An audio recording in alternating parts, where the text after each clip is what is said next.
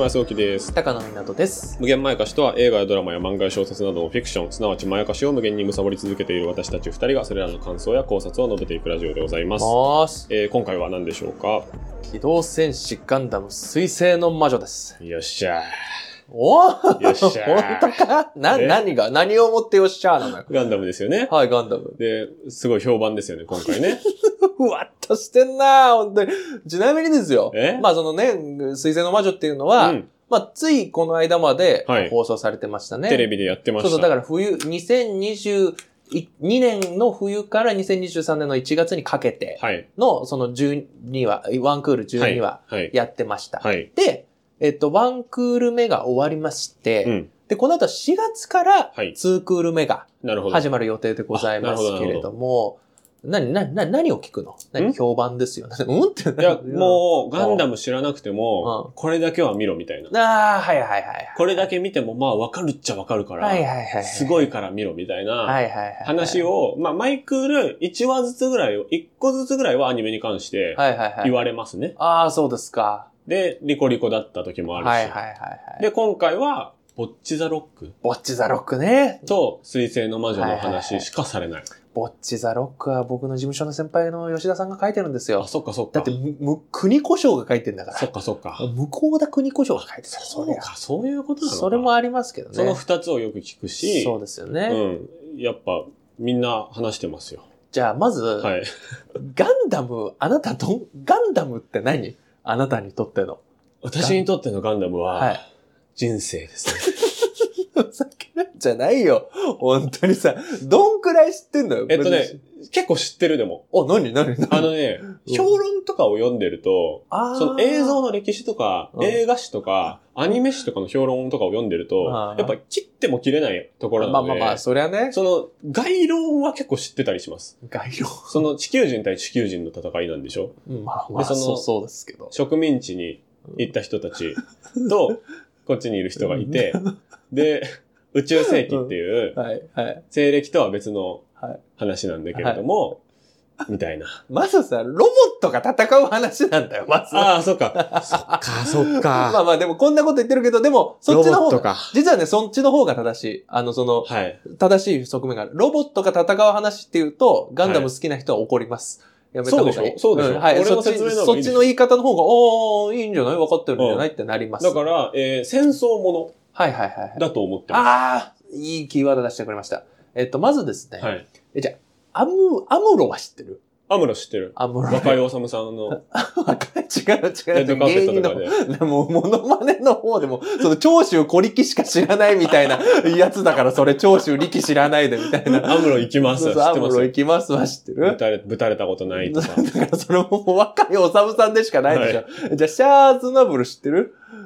赤い人ね。赤赤い、赤いものを使ってる人。赤い水星のシャーですけども、赤いもの使ってる。まあ、だから、そのくらいってことですよね。そのくらい。まあ、これが、うんやっぱ最初のファーストガンダムと呼ばれる機動戦士ガンダムの、はい。まあ、その、あ主人公がアムロだし、そのライバルが、まあ、シャーズナブルですよ。うん。うんまあ、こっから全てはガンダムっていうのは全てが始まったんですが、これはね、知らなくていいです。え？なんでかというと、これご説明しますね。はい。ガンダムっていうのが、うんあのいっぱい作られてるのは知ってる？あの、いっぱい作られすぎてて、僕は 何から見ればいいのかも全くわかんない。そうですよねか。ら見れてない。プラモデルの方がよく見るかもしれない。そうですよね。で、富野義行さんっ。ていう人が最初に作り始めたああ、そうです、そうです。のも知ってるはいはいはいはい。し、あの、なんかね、そう、概論だけ知ってるのは、はいえっと、なんかヤマトとガンダムの対比する評論ってすごいよくああ、あるんですよ。その通り。やっぱりそのアニメブームの最初に作ったのがやっぱりそのヤマトがあって、その次がガンダムですからね。そうですよね。でなるほどねヤマトは戦争の匂いが、その名前からしてもヤマトとして残ってるけど、ガンダムはそこを脱臭してるい。一方で人間対人間の戦いだから、はいはいはい宇宙人が侵略してくる話じゃないし、はいはいはい。えー富野さん自身は戦争に関してめちゃくちゃ研究したから、ね。脱臭したから流行ったけど、中身としてはやっぱり戦争の話をちゃんと描いてるみたいなうんことを僕は読んでる。うんいろんな人が書いてる、それは。まあね、まあね、確かにねで。それも関係ない、今回は。関係ないです。あ、まあ、そうそうそうこま、ね、そういうことはあるんですけど、うんなん、なんで関係ないかっていうと、はいそのガンダムいっぱいあるんですけれども、いっぱいある。えっと、宇宙世紀ものと、おそれ以外の二つに分けられえ、ます。それ以外あるの？それ以外が、なんなら近年は多いです。そうなんだ。えっと、まず宇宙世紀ものっていうのは、はい。機動戦士ガンダム、はい。アムロとかがいるはい。世界のはい。時代の前後の話。うん。だから、それ以降の物語では、かつてアムロがいた世界だし、それ以前のだと、これからアムロが生まれたり、うん。シャアが幼い頃の話とかもあったりすそるれもあるんだって。いうので、これが宇宙世紀ものね。はいはいはいはい。これは、もうその、一つのサーガみたいなもんだから、うん。だからその、あの、スターウォーズがうん。4、5、6って出て、うん。で、出た後にうん1、2、3やって、7、8、9やったみたいなことが宇宙世紀ものでは起こってます。なるほど。宇宙世紀ものを見る場合はうん。結構順番大事。なるほど。なんだけどうん、それ以外は、はい。あの、全く関係ないから。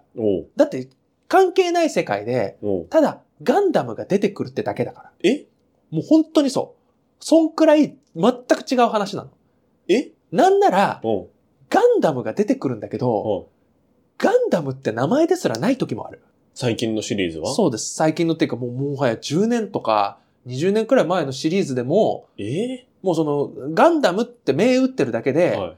作中では一言もガンダムって言われないし、ただなんかガンダムっぽい見た目のロボットが出てきて、戦うっていう。視聴者が勝手にガンダムだって言って、あと、あと、くくってるだけあとあのバンダイね。バンダイそとう、そアニメージュとう、そうそうそうそう。視聴者が勝手にガンダムだってくくってるだけで、で言ってるだけで中の人たちはガンダムだと思ってないそうそうガンダムだと思ってないっていうレベルで違うのすらある。え、ガンダムシードっていうのは何ですか？ガンダムシードもあの、その他に分けられる。宇宙世紀ものじゃない。もうそこからそうなんだ。そこからそうです。じゃあもう僕が最初に見かけたところからもう違いますね、ゃい。違うし、で、で、それらはその他っていうのも別に地続きじゃなくて、全然地続きじゃないから、全然違う話だから。全然違う世界の話なんで。だからなんか気になるのあったらそれ見りゃいいの。じゃあどこから入っても、な、ある、ある年以降からはもう大丈夫なんだ。てか、ある、ある年以降からで大体大丈夫。宇宙世紀ものうん。が、じゃないやつはもうどれから入ってどれ、も大丈夫？どれ見てもいいですよ。えで、宇宙世紀ものそのアムロを知りたかったら、まず最初のガンダムは見てっていうのはあるけど、えうん。で、じゃあ、この水星の魔女は完全にその他のところです。そうなんだ。そうそうそうそう。10年ぐらい前に言ってほしかったわ。そうそう。これがね、ややこしくしてるんですよ。うんそのなんか、なんとなくガンダムっていうから全部続きものだったり。全部続いてると思ってそうそうますよ。そうそう。あと、あの、なんかこう、知ってないと楽しめないところあるのかなって思うじゃないそりゃ思うよ。全く知らなくていい。もう本当にあの、申し訳程度のオマージュくらいしかない。ゲームオブスローンズみたいに全部繋がってるのかと思いや、いますよ。全然全然そんなことないですよ。えーもうマジでもうガンダムっていうのが出てくるだけで、世界も違うんですか？世界全く違う、全く違う。え？えもう何一つ一つも時代設定も違うし、何もかも違う。じゃあやっぱそのガンダムなんだ。やっぱガンダムが中心の話なんだ。でもまあガンダムっってていう、ガジェットというか、そうそうそうそう。あれがあるからガンダムっていうシリーズなだけでそれ以外はもう連続性ないんだ。連続性ないです。はで、しかもそのが、ややこしいのが、はあ作中で一言もガンダムって言われてない時もあるっていうののもあるから、まあ一応ね、そのあの、こう、様式美としてガンダムって言ってる時はあるんだけど、で、水星の魔女はじゃあ何が全く違うんですけども、全く違う上で、うん。それでも、やっぱりガンダムに、うん。そのまあなんかハマりづらかったというか、うん見れない人もいると思うんですけど、うんここでね、やっぱいいキーワードを出してくれたのはね、戦争ですね。なるほど。これは、正直ね、そのね、ガンダムというものの、うん。まあ一つの、そのこう、お約束であり、うん。これがガンダムをガンダムたらしめているとも言えるうん。のは戦争です、やっぱ。うん。うん。うん。うん。うん。あのね、どうしてもなんか宇宙人が出てきて戦うっていう話は、うん。ガンダムにはあんまないんですよ。うん。あの、本当に例外はある。うん例外はあるんだけどあるにはあるんだ。あるんだけど、でもそれはうん、あんまりなんかこう、ガンダムが好きな人とかからは、なんかあれはちょっとガンダムとは違うよって言われることが、結構割と異端の作品。そうそう、異端になっちゃう。はいやっぱり、ガンダムと戦争は切っても切れないんですよ。なぜならガンダム、つまりモビルスーツ、はい。あれに出てくるロボットみたいな、モビルスーツは兵器だから。そっかそっか。兵器なので、はい。兵器が出てくるとなったら必ず戦争が絡んでくるんですよ。だから、戦争の話だから、うん。やっぱりどうしたって血生臭くなってくるし、なんかこう、ちょっとまあ、なんていうのかな、なんか男っぽい話にもはい。なってくるんですよはいね。で、ただでさえロボットだし、はいっていうのもあるから、まあやっぱどうしてもオタクうん。文化のものだうし、ん。っていうところがあったんですけども、水星の魔女はね、あの、キャラクターが愛されてるんですよ。登場人物たちが。うん。で、結構やっぱ男の子とかも魅力的なキャラが多いから、うん結構女性ファンとかもすごくうん多くて、まあうん今までももうその女性ファンが、あの、多かったガンダムとかやっぱヒットしてますよ。うんそれこそガンダムシードとか、ガンダム00とかは、うんやっぱりそのキャラクターが、あの、強烈だったから、うんあの、で、かっこいい人も出てきたり、その、その、人間のドラマっうん。ていうのがやっぱりかなり強かったりするから、うんやっぱりオタク、男のオタクだけじゃなくていろんな人たちに開かれていたっていうのもあるんですけど、水星の魔女がうん。特にすごいと思ったのは、うん。戦争っていうものうのん。落とし込み方ね。ほやっぱり戦争の話になるから、う。はい。だってその最初の機動戦士ガンダムだってね、うんアムロってもうその15歳の少年ですよ。うんうんそれがもう嫌おうなく、うん。もういきなりガンダムに乗らなきゃいけないっていうところが始まるんですよ。はいはいで。乗っちゃって動かせちゃって、うん。で、それでいきなりその人殺しますからね。うん。そのザクぶ,、うんぶっ殺してうんって言ってぶっ倒してっていう、うんで、それで戦争にどんどん巻き込まれてるって話だから、はい。まあ基本悲惨なの。うんでも、水星の魔女がやった発明っていうのが。これね、学園ものなのね、まず。はあ、そうなんだ。もうその主人公のスレッタ・マーキュリーがはい入学するところから始まるんですよ。はえ、じゃあ学園ものでガンダムってどうすんの？ってうん言ったら、ガンダムの学校なわけ。あ。おお。で、ガンダムについてのパイロットはい。の勉強をする人たちもいれば、ガンダムを整備する人たちもいるっていなるうほど。のがあるんですよ。はあ。え、それは今までのガンダムシリーズの中では、あんまりなかったことなんですか？えーっとね、僕もね、ガンダム全部に詳しいわけじゃないから、ちょっと網羅したら、あのね、ガンダムってね、小説とかまで入れると、うん、とんでもないユニバースになってるから、ちょっとね、断言できないんだけれども、まあ多分あるかもしれないんだけど、僕がね、上手だと思ったのは、やっぱいろんなガンダムのうん。遊び方ってあるんですよ。ガンダムを使って、はい。い。ろんな設定やったり。なんなら、その、ガンダムのうん。足元で、うん。あの、働いてる人たちだけの話とかあるの。うん。そのもう、その、ザクとかガンダムとか乗ってすらいない人はの、あの、足元で右往左往する人たちの話すらあるくらい、あ。ガンダムっていろんなやり方で、ガンダムって描かれてるから、まあ、まああの、もしかしたら学園ものとかは、掘ったらある気はするんですが、ここでね、すごい上手いなと思ったのは、うん。勉強するだけだと、うんそれはちょっと違うじゃないですか。学校でね。学校にはね、うん。決闘というシステムがあるんですよ。ほこの決闘というシステムは、なんか揉め事があった時う。は。全部ガンダム対ガンダムによる決闘で決するっていうのがあるんですよ。面白いな。ね。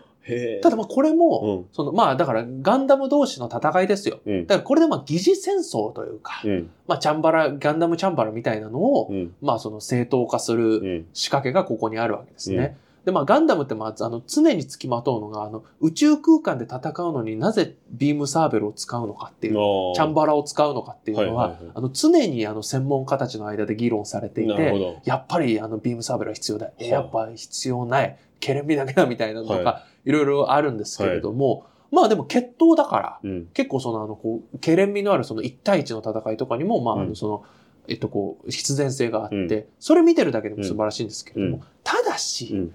これだけじゃなくてですね、うん。水星の魔女が優れているのが、うんこのメインキャラクターにはうん。親がいるわけですね。うん。うん。で、親は基本的には、うん。あの結構金持ちというか、うん。実業家とかが多いんですよ。うんで、いい家の人だったりが多くて、うん。で、ここは、その、要は、あの、モビルスーツとか、あの、その、ガンダムとかを作ってたりするはい。会社とかだったりするんだけど、ここがう、ん。企業間で戦争みたいな状態になってるんですね。つまりこれは、うん。